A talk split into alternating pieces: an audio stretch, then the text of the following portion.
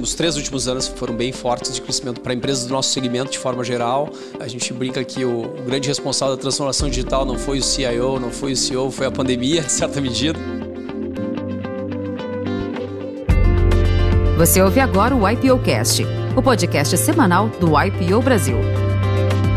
O IPO é uma comunidade global de executivos e empreendedores extraordinários com mais de 30 mil membros no mundo. Este episódio é patrocinado por Redes Propaganda, VBR Auditoria e Consultoria, Michael Page e Icor, especialista em aceleração digital. E apresentado pelos YPOers Duane Reis e Gustavo Ferrone Ferreira, que entrevistam Márcio Silveira.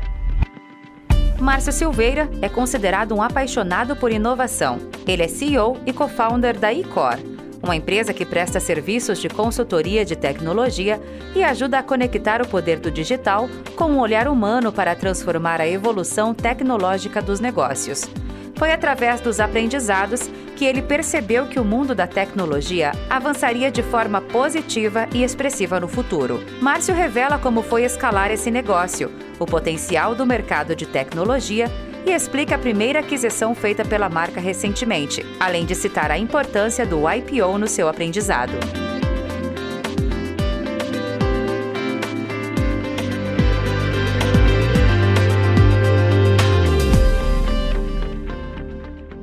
Muito obrigado pelo convite.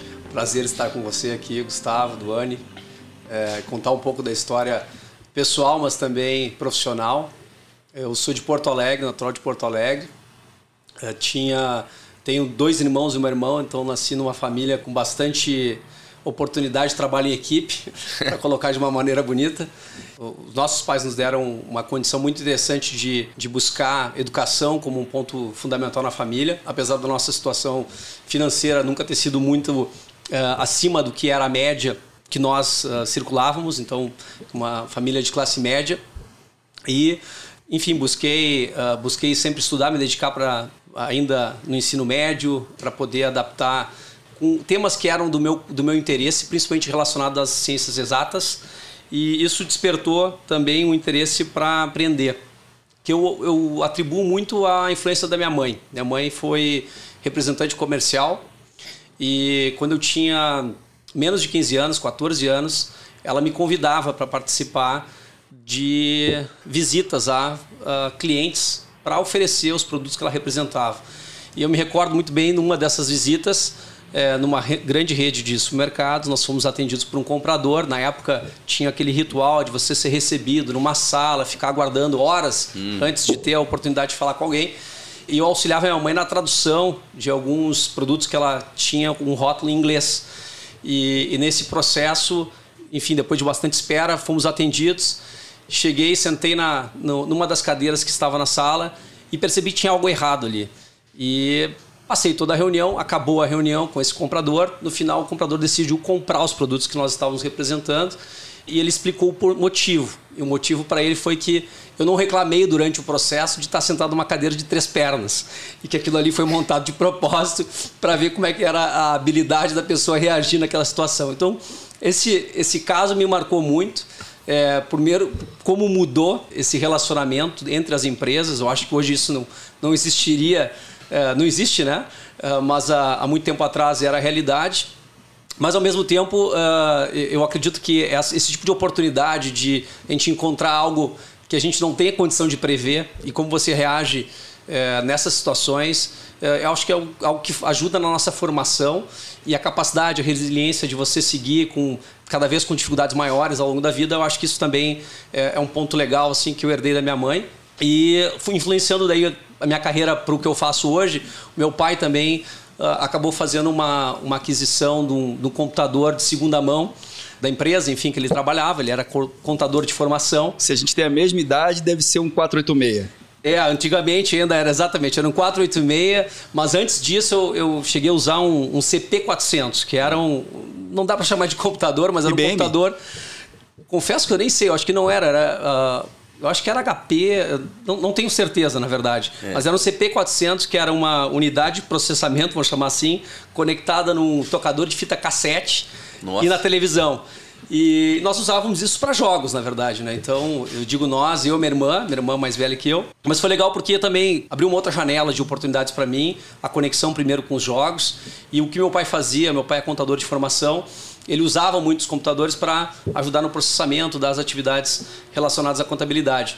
E, mas aquilo ali foi uma, foi uma oportunidade de conhecer algo novo e ao longo da minha carreira já mais para frente acabei empreendendo na linha de tecnologia num momento também que foi bem marcante na minha vida quando eu tinha uh, no, no, no, final uh, do, do ensino médio eu tinha 16 para 17 anos meu pai perdeu o emprego e nós com uma família de quatro filhos ficamos numa situação que era importante uh, que cada um trouxesse renda para a família então apesar de eu já ter tido oportunidade de trabalhar desde da, das vendas lá com a minha mãe até em outras, em outras uh, empresas uh, posterior.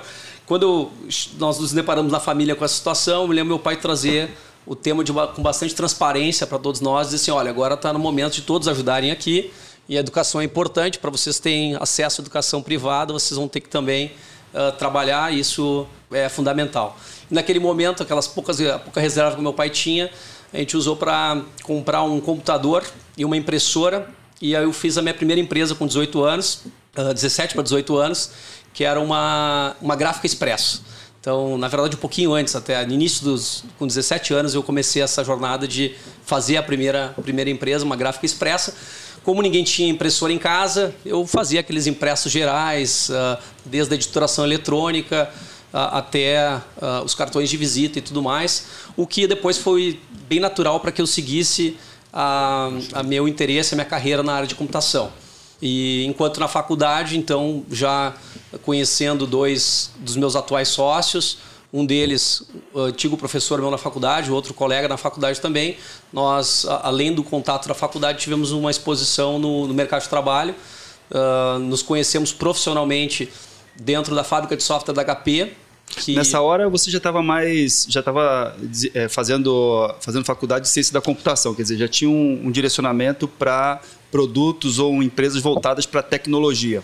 Exato, eu, eu busquei minha formação então para a área das ciências exatas, me inscrevi num curso de ciência da computação, confesso sem entender muito o que, que significava isso na época, e, mas foi interessante e, e sempre tive um envolvimento com a academia fui pesquisador na, na, universidade, depois já no mercado, sempre trabalhando em paralelo à faculdade. Né? Então acho que esse é um outro fator legal assim que eu aprecio bastante é você combinar a teoria com a prática. Eu acho que a prática ensina bastante, a teoria também. Você combinar os dois lados é, para mim é fundamental para o aprendizado. Então ao, ao longo da, da faculdade eu tive a oportunidade de trabalhar então numa, numa estrutura de desenvolvimento de software de uma grande empresa ah, uma oportunidade que para mim foi também muito interessante para o aprendizado, porque os processos estavam bem estabelecidos, as pessoas tinham. Uh, os, essa, essa, empresa trabalhava com clientes de muito grande porte e, e, os desafios eram de fato grandes. Assim, a gente fez um, um grande projeto de migração, por exemplo, de uma plataforma mainframe para uma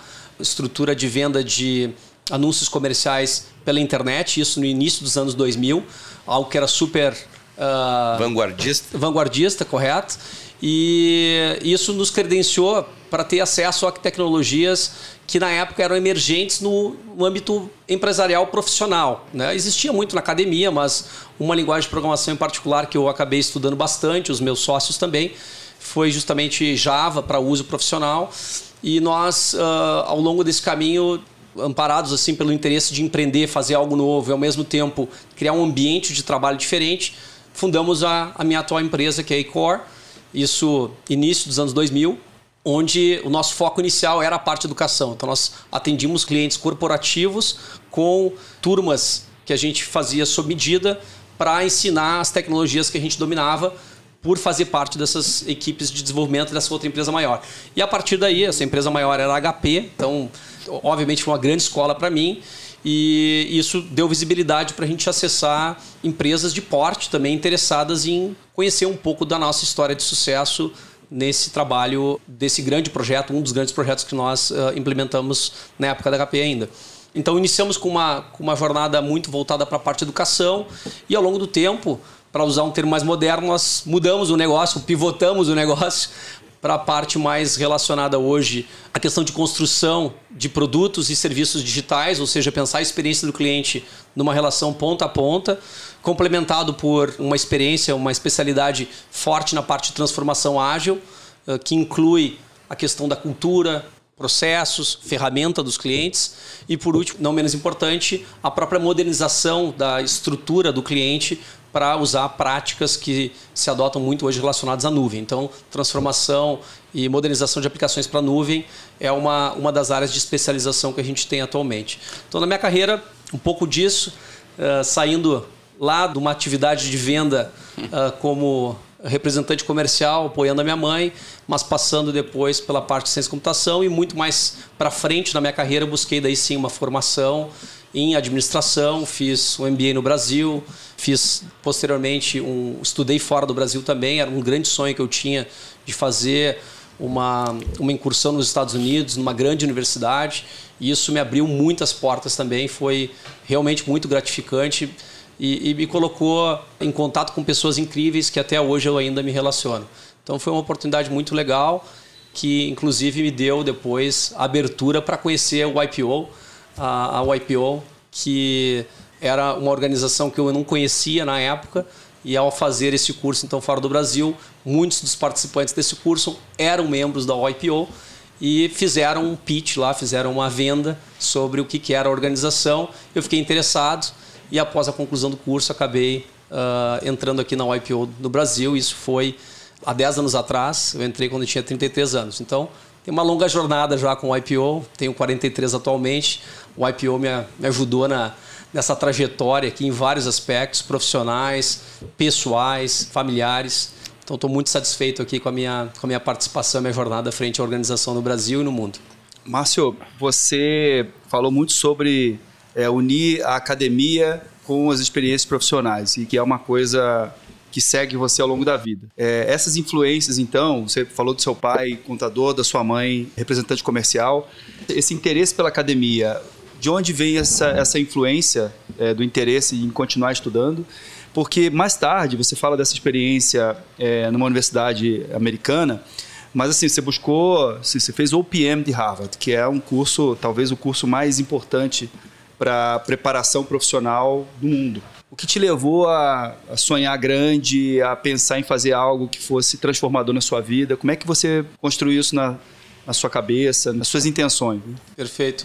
Eu acho que muito da, da influência veio da, da família, pelo exemplo do meu pai, que conseguiu concluir uh, o, o, terceiro, o, o, terceiro nível, ou seja, fez a faculdade, né, completou a faculdade em ciências contábeis. A minha mãe não, não avançou para o nível de, de formação universitário e eu tinha muito na inspiração do meu pai, do meu tio também, que, que acabou sempre me, me incentivando a estudar.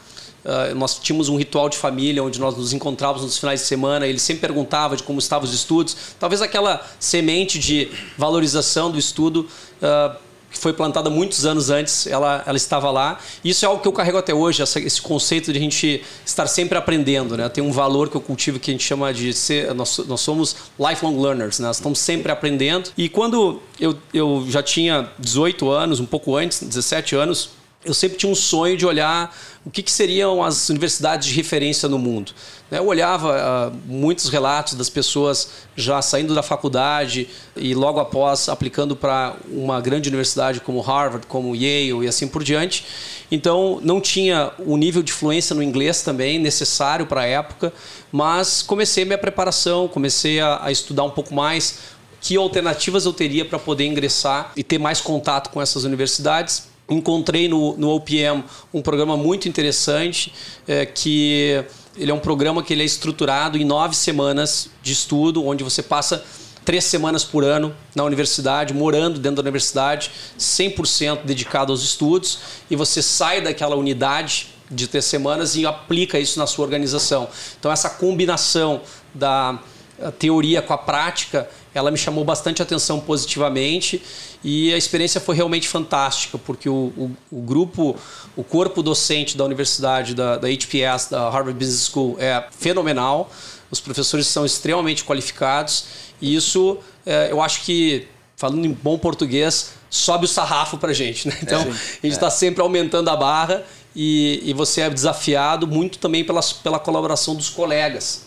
E esses colegas, eles fazem questionamentos importantes assim sobre o seu negócio, sobre o motivo de você estar tá fazendo aquilo e, e coloca você para pensar. Então, esse desafio constante é algo que me, me inspira também.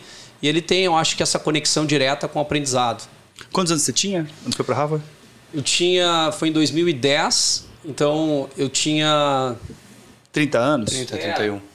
31 anos, exato. 31 anos. É, e teus sócios? Então você estudou com teus sócios e, e, como é que foi essa, essa identificação ao ponto de decidirem montar um negócio juntos? Eu tive uma grande uh, sorte, que eu resumo como a combinação da preparação com a oportunidade. Né? Eu acho que eu estava preparado para poder contribuir com os meus sócios. Tive a oportunidade de conhecer os meus sócios na faculdade e depois na, na parte profissional, atuando diretamente com eles num, num grande projeto dessa outra empresa multinacional. Então, essa caminhada com os meus sócios, eu acho que me permitiu uh, fazer uma, uma melhor leitura do alinhamento de valores que nós três possuímos e como nós enxergamos o negócio de longo prazo. Isso se traduz na prática de várias formas. Um dos valores que a gente cultiva é o relacionamento de longo prazo. E para você estabelecer um relacionamento de longo prazo, você tem que também dar ênfase na questão da confiança, que é hoje um dos valores da, da ICOR. A gente chama de build trust, né? construir a confiança relações baseadas em confiança e baseadas em transparência. Então, ao longo dessa caminhada, nós tivemos, obviamente, momentos mais calorosos, mas acho que o respeito, a nossa habilidade de estabelecer uma relação de longo prazo focada em confiança é algo que nos coloca de maneira bem sólida hoje e essa relação segue, segue harmônica até agora. Então, dos três sócios, eu exerço o papel de CEO, o meu outro sócio, Vinícius Pinheiro, hoje cuida na parte de fusões e aquisições, e o nosso terceiro sócio, Leandro Pompermaier, ele é parte do conselho, mas não está na operação conosco, mas a gente tem um bom contato, nos acompanha nessa trajetória desde a fundação da empresa. Então, acho que essa combinação assim da gente ter uma certa finalidade de como pensar parte base de valores, uhum. depois comprovada na prática com o fato de a gente ter trabalhado juntos e percebido como que era aquela o nível de dedicação, comprometimento para fazer um negócio acontecer. E no estágio de, de, startup isso é super relevante, né? Você ter alguém que vai estar com você lá para acompanhar os momentos difíceis que não são difíceis que não são poucos, né? Então, desde o que a gente te comenta, tem um período na, na nossa nossa formação empresarial, como nós iniciamos como com turmas de calendário, nós fazíamos isso no terceiro turno, ou seja, nós fazíamos à noite. Então, trabalhava durante o dia, preparava os cursos ao final, aos finais de semana e lecionava isso à noite para as turmas de calendário, turmas das, das empresas que a gente vendia esses cursos. Então a empresa nasceu em paralelo. E muitas vezes a gente não tinha condições de, de fazer uma, uma refeição adequada e tudo mais. E teve algumas noites que a gente literalmente dormiu no papelão, caixas de papelão, dentro do escritório onde a gente dava os treinamentos, porque não tinha tempo de voltar para casa, se organizar e no outro dia começava de novo. Então a gente passou bastante dificuldade no início mas eu, eu, eu, entendo que esse alinhamento de valores, a resiliência de todos os sócios uh, acabou proporcionando uma continuidade interessante e nos levou onde a gente está agora, né? Muito legal escutar isso, você vê que realmente empreender em qualquer lugar do mundo é difícil, o momento é difícil, né? A gente sempre começa com poucas ferramentas e muita vontade, né? Ainda mais no Brasil, que a gente sabe que tem mil obstáculos sempre, né? Eu acho que isso traz um pouco o teu viés também, que eu sei que você tem parte na, na Harvard Angels, no Alumni Angels, você tem um tempo que você dedica para isso. E a Venture Lab também, fala um pouco para gente o que, que, que, que são essas duas linhas que você atua também. Eu gosto do tema de inovação. Acho que é um tema que ele me desafia do ponto de vista uh, de aprender o que, que são os modelos de negócios novos que as startups estão tentando resolver e implementar qual é de fato o valor para o cliente final que essas startups resolvem. Então eu decidi, após a conclusão do curso da HPS, de me juntar ao Harvard Angels no Brasil e com isso poder acompanhar de mais, um pouco mais proximidade a evolução desses negócios nascentes no Brasil e fazer alguns investimentos naqueles negócios que eu tinha uh, uma maior convicção no modelo de negócio, na capacidade de crescimento desses negócios. Então comecei assim ah, a questão do Venture Lab também é um, é um curso que eu fiz posterior à formação na HPS, que era muito para pensar como que seria a governança de uma startup. Então, você formar conselhos numa startup, muitas vezes a gente deixa o tema de governança para um estágio posterior na nossa nosso desenvolvimento organizacional. O que na verdade não, não precisa ser assim. Você ter uma boa, uma boa relação de mentores com um conselho que está ali para trazer um, um, uma perspectiva, um ponto de vista diferente, é algo muito legal. Então, esse foi um outro, uma outra área que eu investi meu tempo de poder criar conexões que me ajudassem a pensar o negócio de uma forma, uma forma externa, isenta. E eu faço uma, uma, uma correlação com o próprio IPO. Né? A gente estuda muito esse tema de como é importante nós termos mentores. No IPO você consegue ter mentores que estão lá sem nenhum interesse secundário na relação com você, uh, podendo resolver problemas importantíssimos do seu negócio, da sua família, da sua vida. E ao longo desse processo você faz amigos com esses mentores. Então acho que quando você consegue uma oportunidade de reunir com recorrência acesso a mentores que têm uma bagagem extremamente rica, e isso para mim tem sido uma, um aprendizado muito interessante, tanto no IPO, mas quanto nessas outras organizações. Vejo também sempre com a lente do aprendizado. No Harvard Angels é assim, eu tenho uma participação como mais ativa também na administração, no conselho da escola que a minha filha estuda, que é uma escola internacional. Então também vejo como uma oportunidade de devolver para a comunidade, mas também é muito, aprender com isso. É algo que, que realmente me inspira e, e, conecta com o tema de educação que lá na raiz eu sempre priorizei. Então as coisas elas não acontecem por acaso, a gente vai fazendo as escolhas na vida, eu acredito também por parte desses fundamentos que a gente vai carregando na nossa formação, né?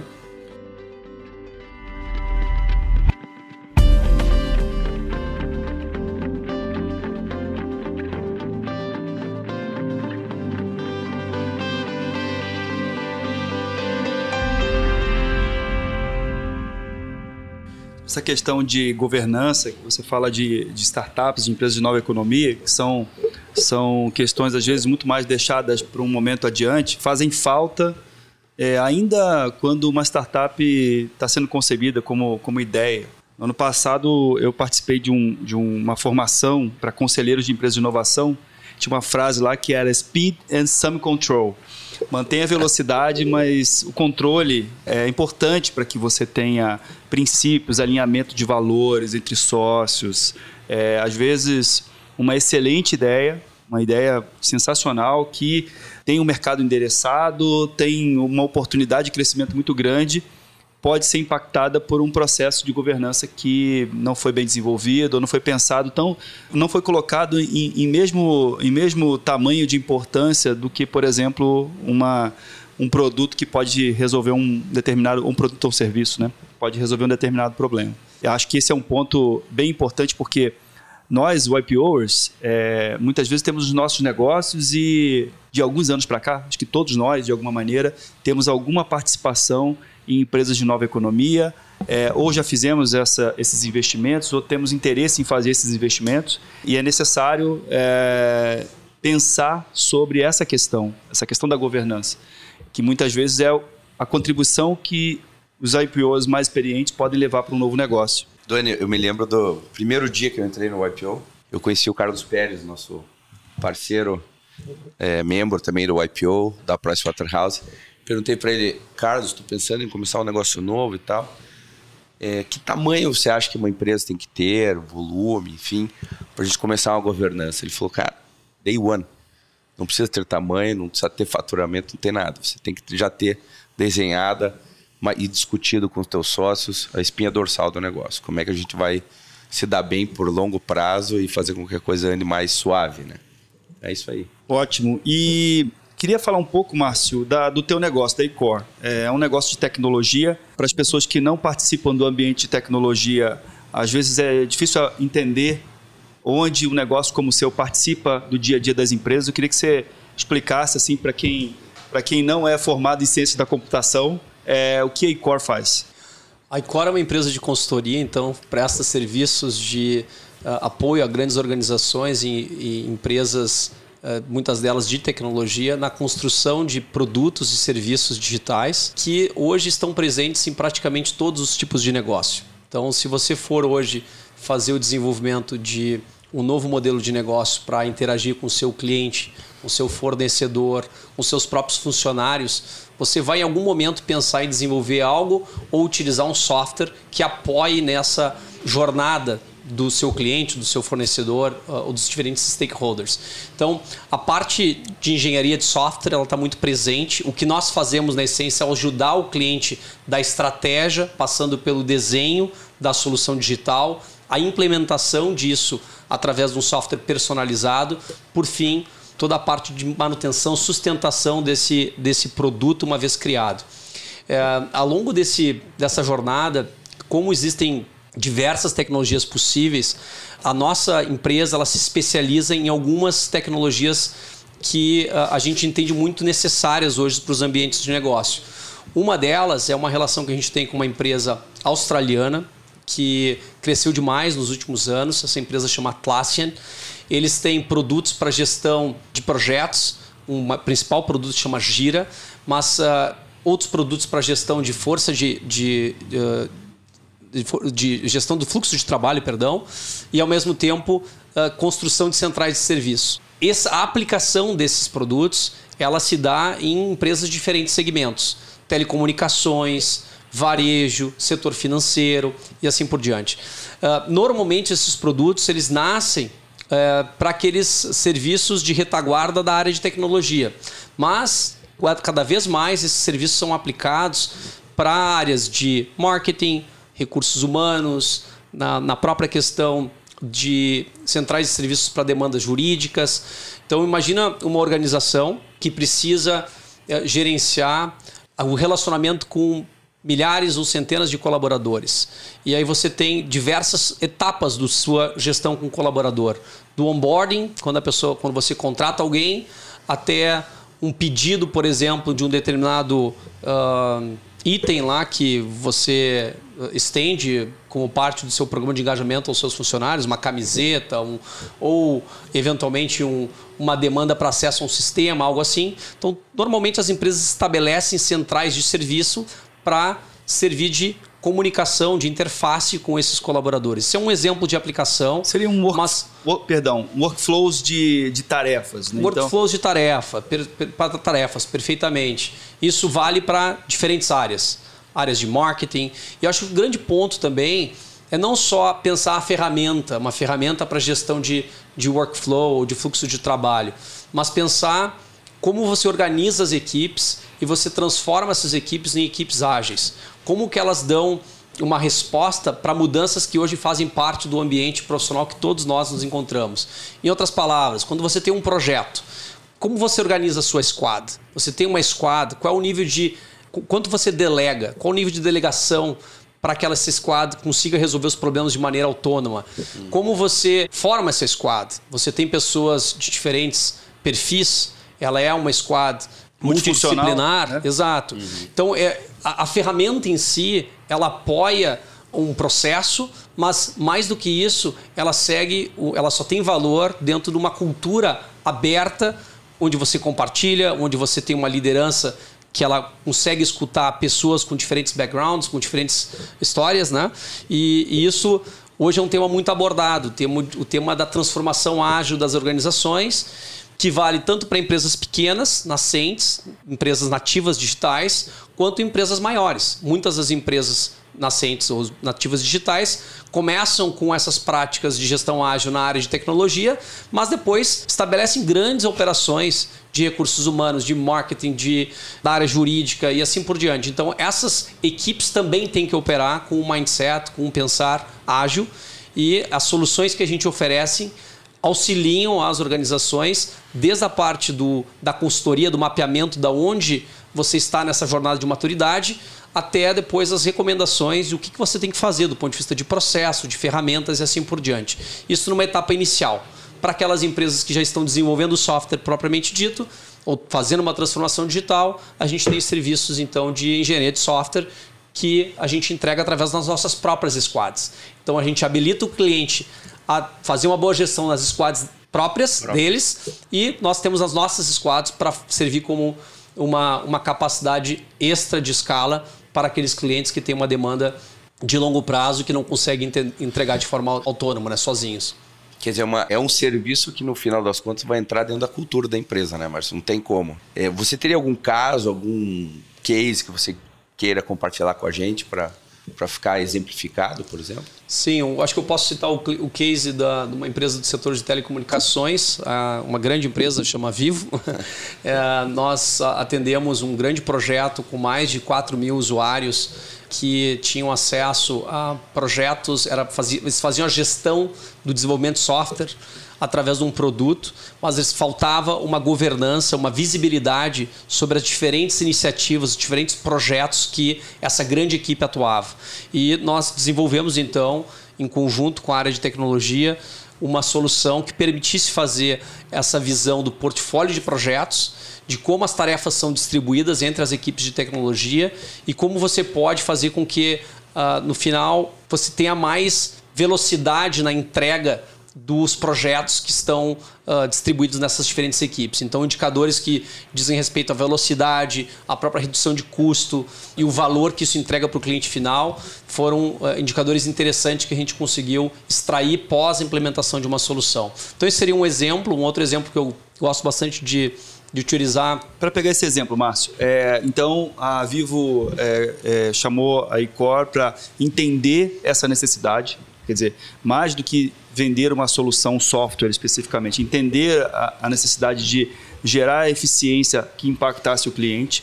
A Icor analisou esse ambiente, baseado então na, nas ferramentas é, de workflow de, de, de, processos e trabalho da Atlassian.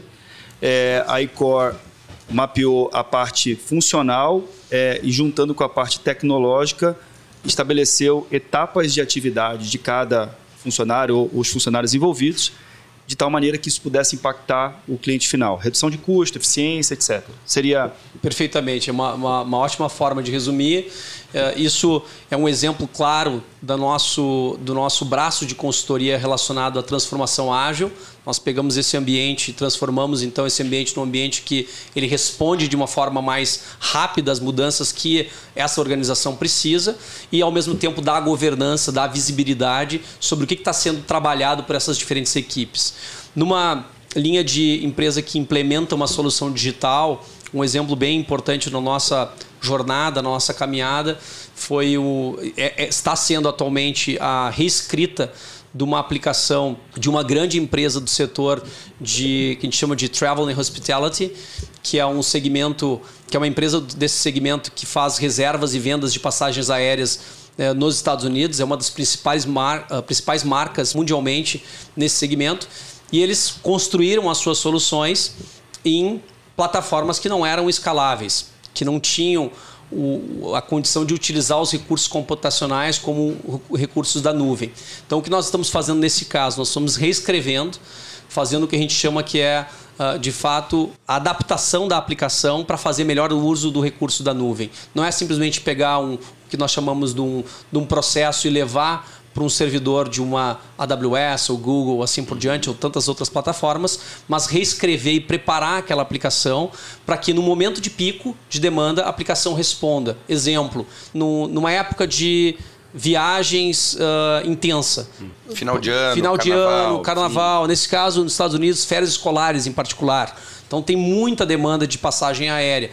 A plataforma que suporta essas reservas, que faz as reservas, tem que conseguir escalar para atender aquele pico e ao mesmo tempo reduzir tão logo esse pico ele, ele seja encerrado. Então, para você construir isso, você tem que ter uma retaguarda de tecnologia altura. E é isso que a gente auxilia esse cliente a fazer, nessa reescrita transformação desse ambiente para um ambiente mais adequado à necessidade de negócios desse, desse segmento. Né? E a mesma coisa vale para outros exemplos que eu poderia trazer. Desse ponto que você colocou, eu tenho um exemplo vivido. É, numa empresa de tecnologia, é, da qual eu fui CEO, a empresa tinha desenvolvido tecnologias, é, os antigos monolitos, que dependiam de servidores físicos. E por mais que você modernizasse, por mais que você quisesse utilizar novas tecnologias, muitas vezes você não conseguia simplesmente passar a utilizar servidores virtuais, a Amazon, por exemplo, porque a tecnologia não permitia que você fizesse isso. Então era necessário reescrever. Então entendo que a iCore pode auxiliar um cliente nisso.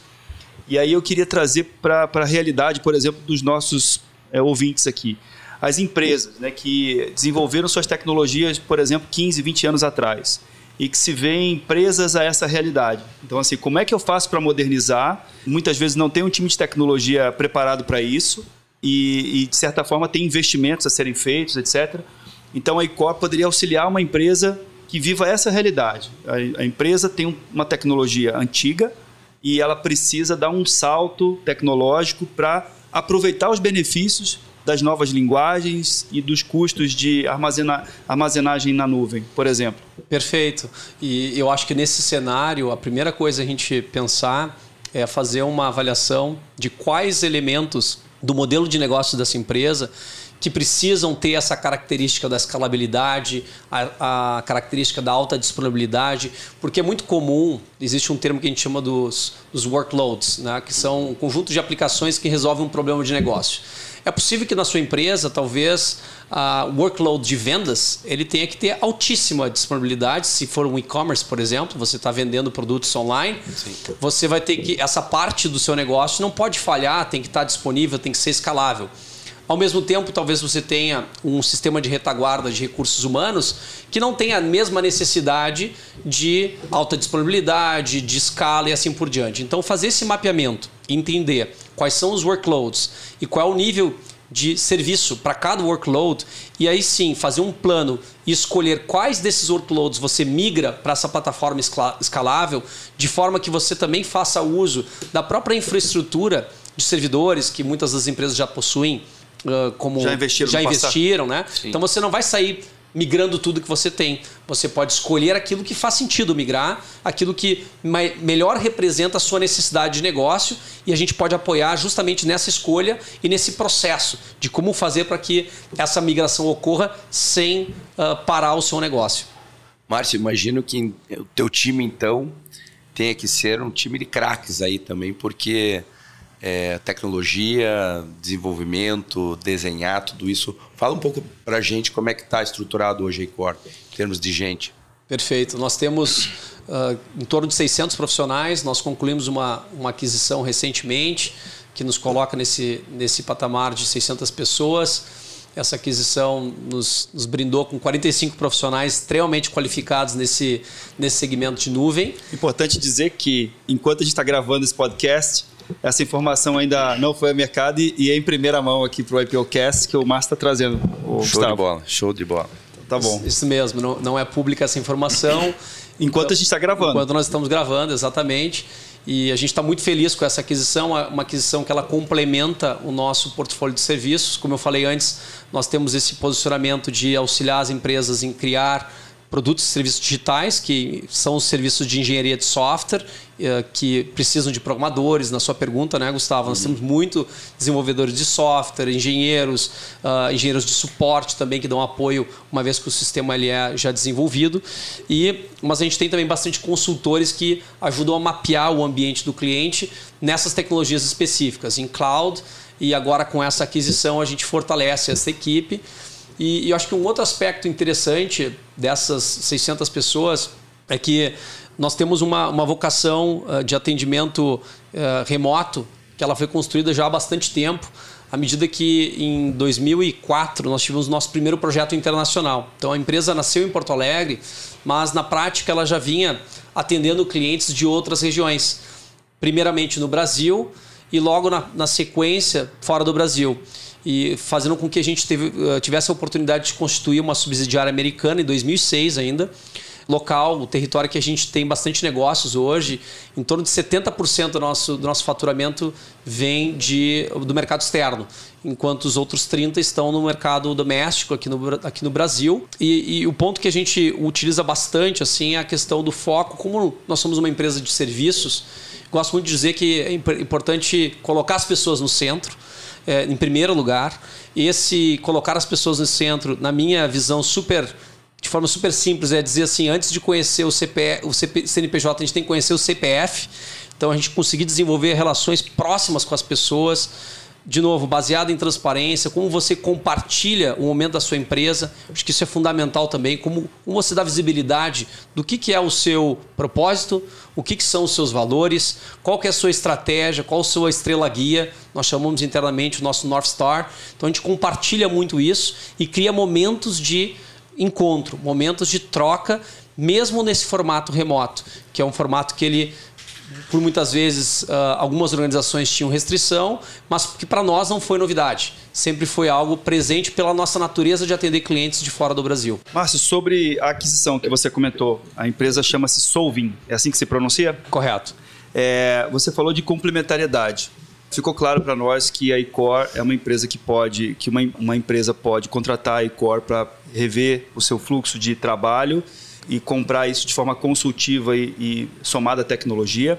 É, que uma empresa que tem tecnologia, ou mesmo uma que não, não tem uma estrutura é, pronta de tecnologia, pode, entre aspas, terceirizar isso, um projeto inteiro com a iCore, e a Solving entra como uma aquisição, onde a Solving complementa a, a oferta da iCore.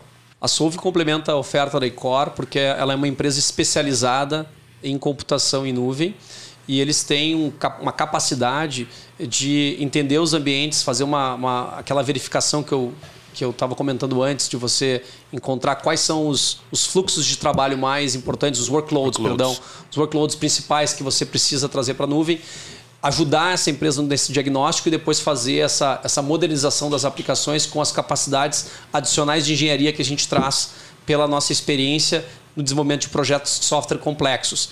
Uh, outro ponto de complementariedade é que normalmente as empresas que adotam ferramentas e processos para transformação ágil, elas utilizam essas soluções como as soluções da Atlassian já em ambiente nuvem. E muitas vezes esse ambiente ele é gerenciado pelo próprio cliente e essa necessidade de gestão com a competência da, da Solving, ela pode ser uh, transferida para os nossos serviços nós chamamos de managed service, ou seja, a gente pode tomar conta desse ambiente de forma completa, não só olhar o ambiente aplicação. Atlassian, a aplicação, mas olhar também toda a infraestrutura de cloud, de nuvem que o cliente tem, tornando uh, o cliente nesse caso, com mais tempo, dando mais flexibilidade para que ele foque no seu próprio negócio. Então, 100% dos clientes da Icor hoje podem serem também clientes é, da aplicação Solving e talvez até exista uma interface hoje, uma, uma, alguns clientes em que as duas empresas já atuam. É por aí? É isso mesmo. Nós temos hoje 270 clientes ativos, clientes que a gente teve faturamento nos últimos 12 meses. Esses clientes, eles têm, como eu disse, normalmente uma estrutura de utilização e de aplicações na nuvem e alguns desses clientes eles são clientes que nós compartilhamos com a Solving. É, a Solving já vem traz uma carteira de 85 clientes ativos e que a gente imagina poder uh, expandir agora que a gente tem as nossas capacidades combinadas. Então, um ponto que nos chamou muito a atenção positivamente nessa aquisição é o alinhamento cultural. Na ICOR, nós temos como eu falei, um olhar muito cuidadoso para a questão das pessoas, ancorado nos valores, as, a, a, o alinhamento desde a parte da entrevista que nós executamos com os candidatos, mas depois como é que esse processo ele se dá no onboarding, no desenvolvimento dessas pessoas, na comunicação e oportunidades de engajamento com essas pessoas. E isso é, é importante numa empresa de serviços, isso fortalece também a nossa marca empregadora. Nós temos uh, reconhecimentos formais, assim, como Great Place to Work por 14 anos, e, e um que eu me orgulho muito, que é uma nota de 4.9 no Glassdoor, que é algo de 5, que é algo muito difícil de se alcançar, e nos chamou a atenção positivamente na Solving também essa, essa similaridade com um olhar cuidadoso para as pessoas. Eles também fazem um trabalho muito forte de retenção e desenvolvimento de profissionais. Isso combinou demais como, a gente enxerga negócios na Incor. Márcio, pelo jeito, casamento perfeito aí, né? Ah, com a Solving. Como é que você vê os próximos anos já decolando junto com a Solving? O que você vê de crescimento e novas possibilidades para vocês? Esta é a primeira oportunidade de crescimento inorgânico para a Icor. Nossa primeira aquisição. Nós entendemos que isso vai, ao longo do tempo, ser fortalecido. Outras aquisições serão anunciadas. E nós estamos nesse início de processo, acho que vai ser um aprendizado. Mas, combinado com o nosso crescimento orgânico, eu entendo ser extremamente possível gente seguir a nossa caminhada de crescer pelo menos 30% ao ano, que é o que nos últimos anos aconteceu. A projeção para este ano é nós finalizarmos com mais de 30% de crescimento neste ano de 2022. Nós praticamente triplicamos o faturamento nos últimos três anos também, o que nos levou para um número de colaboradores e base de clientes é, interessante na escala. E isso para uma empresa de serviço sempre é um desafio, porque a, a escala ela é muito baseada em pessoas, em você ter uma base uh, muito leal, né, fiel de clientes. E a gente se orgulha muito da nossa base de clientes, porque uh, o indicador que nós acompanhamos é o NRR. O NRR significa Net Retention, uh, Net Revenue Retention. Então, quanto que você consegue reter da receita ao longo do tempo. Então, se um cliente faturou 10 reais no ano passado, se esse ano ele está faturando uma base de clientes fatura 12, nosso eh, NRR nesse, nesse caso é 120. E é, de fato esse é o nosso histórico, 120% de NRR, que nos aponta para um crescimento orgânico já superior a dois dígitos. Combinado, combinado com, com crescimento inorgânico, é, isso indica assim, um crescimento bem interessante para os próximos anos, numa indústria que está em forte expansão e que também tem os seus desafios principalmente em relação à formação de profissionais. Eh, esse é um tema que a gente dedica muita atenção, porque hum, aqui no Brasil existe um déficit na ordem de 100 mil profissionais eh, por ano. E, e isto, eh, se as empresas não engajarem no desenvolvimento e apoiarem para que mais pessoas tenham interesse em buscar formação nas áreas das exatas de forma geral, em tecnologia, esse problema que não é só do Brasil, ele, ele vai, à medida que a digitalização, transformação digital se torna cada vez mais comum, esse problema ele tende a exponenciar também. E, e é interessante porque há alguns anos atrás nós participamos de uma, demos início a uma iniciativa de formar nossa própria fundação e também nos associamos a um, a um, a um grupo chamado Pledge 1%, uma iniciativa, iniciativa chamada Pledge 1%, onde a gente dedica 1% do tempo das pessoas para uma causa que as pessoas amam, que as pessoas gostam. Então, três dias por ano, as pessoas podem fazer uma ação de voluntariado que nós estimulamos que seja relacionada ao ensino das ciências exatas porque primeiro é necessário e ao mesmo tempo é algo que a gente acredita uhum. e tem o tema da educação que remete lá ao histórico da empresa também. Então esse é um assunto que a gente tem acompanhado, a gente já inspirou um, uma quantidade bem importante de profissionais estudantes a buscar a formação nas ciências exatas e a gente vai seguir para os próximos anos essa caminhada também que nos chamou bastante atenção positivamente nessa aquisição recente, porque eles também tinham um programa parecido de formação, e isso deu uma conexão muito boa também. Márcio, você falou que vocês são em três sócios, um deles participa com você na empresa no conselho e um outro está dedicado às atividades de fusões e aquisições. Correto. E, e ficou claro para nós que a complementariedade que a Solving traz para o negócio de vocês, que é poder gerir também a manutenção de, de ambiente em nuvem. Parece que aí tem uma competência é, já desenvolvida é, e você falou que tem um pipeline de novas aquisições que vocês estão trabalhando, então você tem um sócio dedicado. Esse pipeline deve ter aí oportunidades, possibilidades. É, eu queria que você falasse um pouco de quais são as outras áreas de serviços dentro de tecnologia que vocês pretendem cobrir com, essa, com esse crescimento inorgânico por meio das aquisições. Esse pipeline de, de operações de fusão, aquisição, fusões e aquisições ele está sendo formado. Nós temos hoje, uh, para fazer essa operação da Solve, nós passamos, na verdade, por 120 empresas, então foi um funil que bem complexo que a gente teve que processar. E ao mesmo tempo, para fazer uma próxima, a gente já tem que iniciar agora, então não dá para. Se eu quiser fazer uma operação de M&A no ano que vem, não dá para começar no ano que vem, tem que fazer, começar este ano.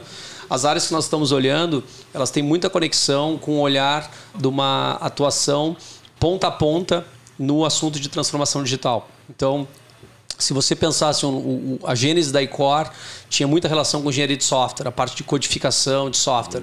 Nós gradualmente trouxemos competências anteriores à codificação em si. Entenda-se a parte de design, a parte de estratégia digital e agora a complementaridade no portfólio na parte de manutenção. Não só manutenção, porque a Solving também moderniza aplicações com as suas uh, equipes, ela faz a migração de aplicações para a nuvem. Então isso conecta muito com o serviço de engenharia, com a parte de codificação. Mas mais com um caráter adaptativo, imagino eu, que é exatamente essa, essa, essa camada que precisa ser desenvolvida para utilizar da, do ambiente de nuvem para as aplicações já existentes, ou não? Não só adaptativo, eles têm uma especialização, por exemplo, na parte de análise de dados, onde você desenvolve soluções completamente do zero, você cria data lakes, ou você cria grandes massas de dados para você tomar, tomar decisões uh, com, com, base em, em, informações que você não extrai naturalmente da, das fontes de dados dispersas. Né? Então, eles têm uma atuação também na concepção de soluções, uh, mas voltando para o tema da, do, do pipeline de M&A, a gente vê, do ponto de vista de oferta, esse posicionamento mais ponta a ponta, e do ponto de vista de mercado, uma continuidade da nossa expansão internacional. Então, hoje nós temos uma presença nos Estados Unidos, com uma força de vendas lá, com uma equipe de atendimento inicial ao cliente nos Estados Unidos também. Então, é muito provável que uma próxima aquisição ela tenha já uma, uma natureza de empresa com receita em moeda forte, em dólar, e que para nós também vai ser uh, interessante porque reforçará a nossa atuação e exposição em moeda forte, que hoje, que hoje não é irrelevante para uma empresa do nosso porte, com 600 funcionários, 70% da receita já é internacional, então não é uma situação tão comum para uma empresa do nosso segmento, mas ao mesmo tempo é, a gente entende que tem espaço para seguir avançando, uh, em particular nesse primeiro momento, na nossa presença na América do Norte, nos Estados Unidos, olhando não só a costa leste, onde a gente já está posicionado, mas costa oeste, para que a gente possa servir também através do nosso centro de entrega no México, que tem um alinhamento com um fuso horário bem interessante para cobrir a parte da Califórnia, por exemplo. É, essa estratégia, ela, a gente fala, você falou ao mesmo tempo da, de um déficit de mão de obra em tecnologia, é, e para uma empresa que não tem tradição em ambiente de tecnologia, eu acredito que o desafio seja muito maior de ter profissionais e de atrair profissionais da área. É, mas, ao mesmo tempo, me parece ser uma oportunidade para um negócio como o de vocês. Porque vocês, sim, têm 600 pessoas no time, mais agora com a aquisição da Solve. Então, a gente está falando de um, de, um, de, um, de um ambiente tecnológico apropriado para quem quer fazer uma carreira em tecnologia, em desenvolvimento de software e outras áreas que vocês é, é, são especializados. Então significa, é, é, é, correto afirmar que isso é uma tendência? Quer dizer, esse, como esse desafio de ter profissionais de tecnologia é um desafio do mercado como um todo, empresas como a sua, que prestam serviços de tecnologia, tendem a ter um crescimento nos próximos anos? Entendo que sim, primeiro porque existe uma, uma demanda crescente por serviços de uh, apoio, consultoria nas diferentes tecnologias, com essa grande onda de transformação digital, criação de novos negócios digitais. Então, a, a, o investimento em, nessa jornada de criação de produtos e serviços digitais ele tende a aumentar. Segundo o IDC, esse número para 2025 é 2,8 trilhões de dólares. Então, num combinado, chega quase 10, em vários anos, chega quase 10 trilhões de dólares de investimento mais de 55% dos investimentos em tecnologia hoje tem relação com alguma jornada de transformação digital. Então, é, essa tendência de crescimento ela está posta, crescimento de dois dígitos a cada ano, e que vai gerar, sem dúvida, uma pressão, uma competição por profissionais bem qualificados para operar em projetos que são projetos uh, complexos, mas ao mesmo tempo desafiadores e interessantes para as pessoas. Então, acho que a vantagem de uma consultoria de você trabalhar numa empresa de tecnologia, é você conseguir ter uma exposição heterogênea a diferentes ambientes, você finalizar um projeto numa tecnologia A, poder continuar com uma tecnologia B numa outro, no atendimento de um outro cliente. Então essa troca e um olhar também internacional para a carreira, eu acho que também é uma vantagem. No nosso caso, a gente tem clientes uh, espalhados em diferentes regiões, mas em particular nos Estados Unidos, na Europa, temos clientes na Ásia também. E isso gera uma diversidade que eu acho que é bem rica para quem inicia uma carreira e imagina ter contato com o que é a realidade do que existe de mais atual, vamos chamar assim, na área de tecnologia, porque muitos dos nossos clientes também são empresas de tecnologia, são startups ou são empresas já mais desenvolvidas que demandam uh, processos, ferramentas que são referência no, no, no mercado. Então, isso para as pessoas eu acho que é um, é um ponto de diferenciação e que permite o desenvolvimento de longo prazo.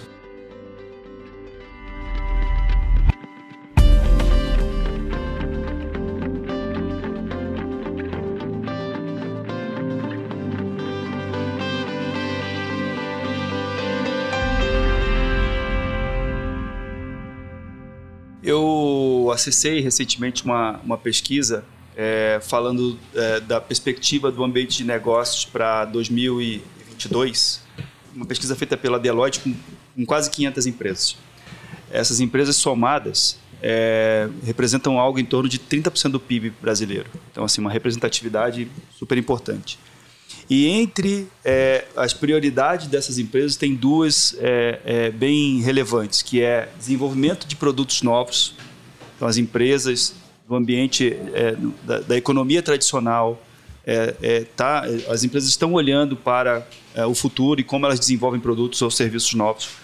E também fala sobre o relacionamento dessas empresas com as startups, também é algo que está iniciando ainda. Né? A gente tem um ambiente venture capital, que é puramente investir em empresas de nova economia. Você tem outros ambientes que são mais tradicionais, empresas de economia real. E você tem empresas que têm iniciativas com, com corporate venture capital, é, ou seja, parte do seu capital já está destinado para uma, uma meta ou para uma tese de investimento em nova economia. É, esse, esse ambiente de transformação provavelmente conversa também com o que você acabou de dizer agora. É, ou seja, o mundo é, à nossa volta está mudando. Eu, eu ouvi uma frase do, do Arthur Igreja que eu acho muito interessante. Ele fala: não são as coisas que mudam rápido, é a gente que demora para perceber. E, e, é uma verdade, né? De dentro do carro de Fórmula 1, tudo fica muito rápido. Né? É, e, e, e, combina um pouco, é, combina bastante com os números que você está trazendo aqui e, e, esse apetite de vocês de crescimento, porque afinal vocês têm 20 anos, né? E foram crescendo e pelo que eu entendi, essa curva de crescimento ela vai se acelerar muito daqui para frente. De poder uh, ter uma outra forma de se comunicar com seus funcionários, com seus clientes, com seus fornecedores e a, e a, digitalização de processos ou de etapas da cadeia de valor ela se torna fundamental. Então, eu entendo que para as grandes organizações, como você comenta, uh, estarem próximas com o ecossistema acaba também sendo uma maneira de aprender uh, não só na questão de fazer um novo produto ou serviço, mas pensar um pouco na questão cultural. Uh, a inovação ela toca uh, elementos que eles vão além do modelo de negócios, né? E, e, muitas empresas fazem isso na borda também, ou seja, trazem, convidam startups ou convidam muitas vezes consultorias para apoiar e desenvolver novos negócios conectados, não no core do seu negócio principal, não no, no centro, mas na borda da organização e a partir dali derivam novas, novos empreendimentos. Né? Então, essa também é uma tendência que eu vejo acontecer. Os venture builders fazem isso bem, né? trazem capital, mas trazem também braço de operação.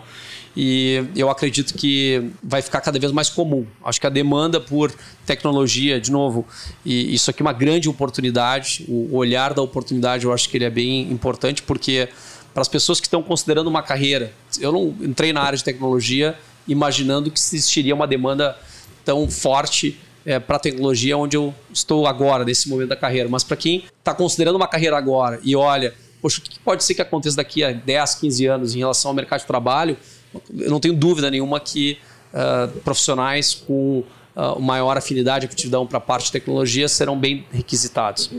E aí, o que, que você achou, Gustavo? Para mim, uma aula aqui de tecnologia Ainda bem que o Márcio decifrou para nós a sopinha de letrinhas da Ecor.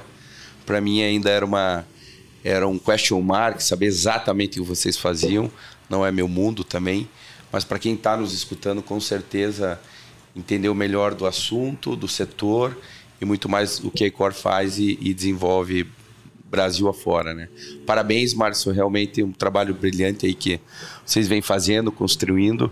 Foi um prazer escutar a tua história e sucesso aí para a Icor. Muito obrigado, Márcio. Obrigado, Anne. Obrigado, Gustavo. Foi um prazer falar com vocês. Parabéns pelo trabalho também aqui na frente do YPOcast. Grande sucesso para vocês. A gente tem um, um presentinho para você aqui, mas como você é um cara de tecnologia, a nossa dúvida é se você já não leu esse livro aqui, né? Que é The Invincible Company. É um livro é, de frameworks de inovação. É, tem aqui vários cases é, de empresas em etapas diferentes é, com inovações disruptivas, ora é, também inovações incrementais. A gente queria te presentear, te agradecer por estar com a gente, fazer um agradecimento especial pelo apoio que você deu ao IPOcast. É, essa iniciativa, no momento em que você ouviu ela pela primeira vez, rapidamente você, você comprou e, e, e apoiou e, e, abriu, acho que uma o fato da gente estar aqui agora na, na nossa terceira temporada é, tem muito do teu trabalho né? e, e, a gente queria te agradecer por isso, por estar aqui com a gente, por ter apoiado o projeto até agora e por participar conosco é, em futuras edições, até na cadeira aqui de entrevistador. É, acho que vai ser, vai ser uma oportunidade para nós se a gente puder contar com você para isso. Sei que a nossa agenda é muito corrida, para todos nós isso acontece, mas teria, vai ser um prazer ter você do lado de cá também. Obrigado, Anne. Obrigado também pelo livro aqui. Prazer mais uma vez apoiar essa iniciativa incrível aqui, liderada por vocês, por ti, Duane, por ti, Gustavo. Parabéns. Acho que demonstra quantas histórias legais a gente tem no IPO pode ser compartilhadas, né, com outras pessoas e servir de fonte de inspiração também. Obrigado, parabéns pelo trabalho. Ok, obrigado. Se você gostou dessa conversa com Márcio Silveira, não deixe de escutar os outros episódios do YPO Cast, disponível em todas as plataformas de streaming.